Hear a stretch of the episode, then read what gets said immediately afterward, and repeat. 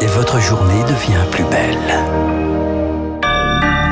Bon réveil, bonne journée, soyez les bienvenus sur Radio Classique. Nous sommes le mercredi 2 juin, 6h30.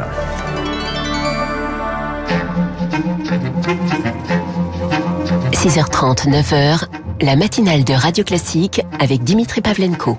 Et à la une ce matin, on parlera tout à l'heure des avions à 7h15, mais c'est dans l'actualité également. Le train, la SNCF qui joue la carte séduction pour faire revenir les voyageurs, Marc Bourreau. La compagnie revoit sa politique tarifaire du sol au plafond, une seule carte de réduction, le prix des billets plafonné de 39 à 79 euros pour des trajets euh, d'une heure et demie à trois heures, des billets remboursables sans frais trois jours avant le départ. Pour autant, on est loin d'une révolution copernicienne, regrette Benjamin Dourier, le rédacteur en chef du magazine 60 millions de consommateurs, répond à Rémi Vallès. Il y a déjà un plafonnement des prix pour les différents trajets euh, TGV.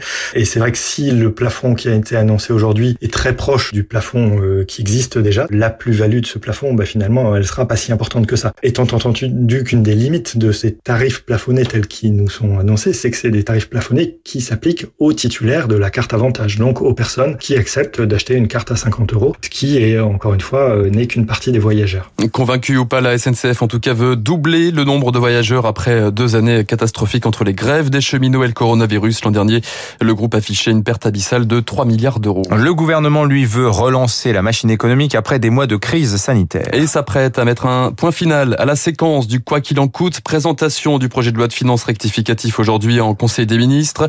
Une dernière enveloppe de 15 milliards d'euros de soutien présentée ce matin euh, donc euh, en Conseil des ministres. Elle sera destinée aux 5 à 8 des entreprises françaises menacées de faillite aujourd'hui.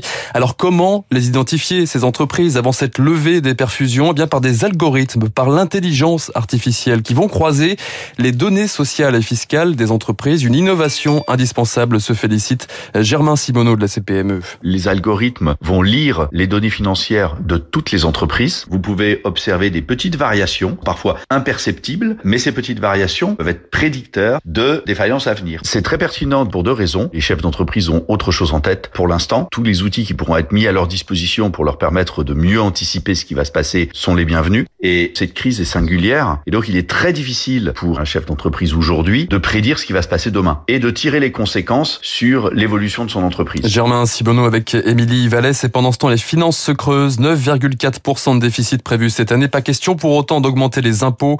Le ministre des Comptes publics, Olivier Dussopt, donne des gages ce matin dans le Parisien.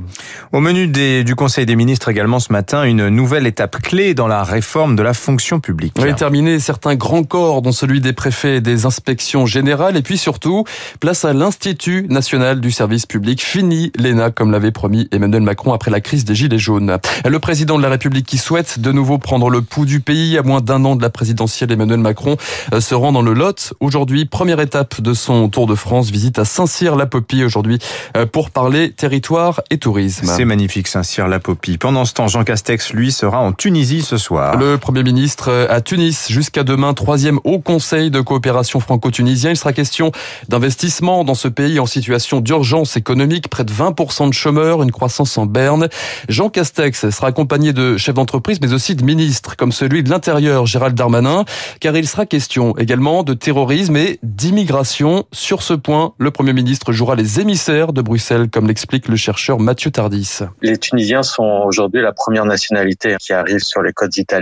Et bien sûr, du fait des liens qu'il y a entre la France et la Tunisie, ces personnes reviennent ensuite sur le territoire français. Euh, la France et l'Union européenne attendent plusieurs choses de la Tunisie. Surtout et avant tout, c'est une meilleure coopération de la Tunisie en matière de réadmission et de retour des Tunisiens en situation irrégulière sur le territoire français et européen. Mathieu Tardis, chercheur à l'IDRI, interrogé par Marc Tédé.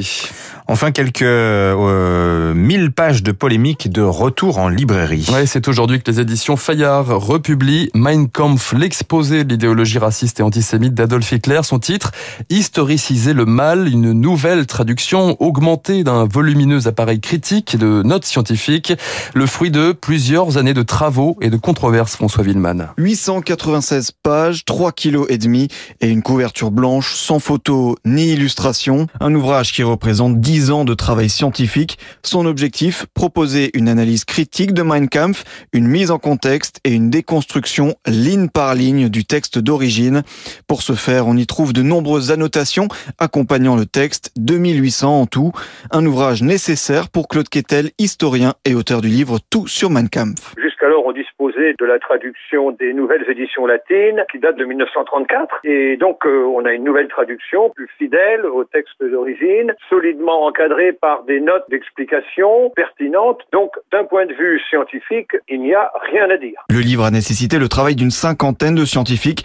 La traduction a été confiée à Olivier Manoni, spécialiste de l'allemand, un travail qui fut difficile face à une pensée qui n'est pas très cohérente et à une écriture qui, elle non plus, n'a absolument aucune espèce d'intérêt. Il y a un mélange d'abord de phrases qui sont mal construites, qui ne relient pas des choses qui devraient l'être, et puis une accumulation de mots, quoi. un dégouline de mots partout. Cette édition sera disponible uniquement à la commande en librairie. 1000 exemplaires ont déjà été offerts à des bibliothèques un peu partout en France. Et les bénéfices tirés de la vente seront entièrement reversés à la fondation Auschwitz-Birkenau. À l'étranger, aux États-Unis, Joe Biden veut briser le silence sur le massacre de Tulsa. Première visite d'un président américain dans cette ville de l'Oklahoma. 100 ans après l'attaque d'un quartier afro-américain une foule blanche, elle avait fait plusieurs centaines de morts. On termine par le football, Dimitri, et le retour de Karim Benzema sous le maillot bleu ce soir, match de préparation pour l'Euro. La France reçoit le Pays de Galles. Le coup d'envoi est à 21h. Merci Marc Bourreau. Vous revenez tout à l'heure à 7h30. Tout de suite sur Radio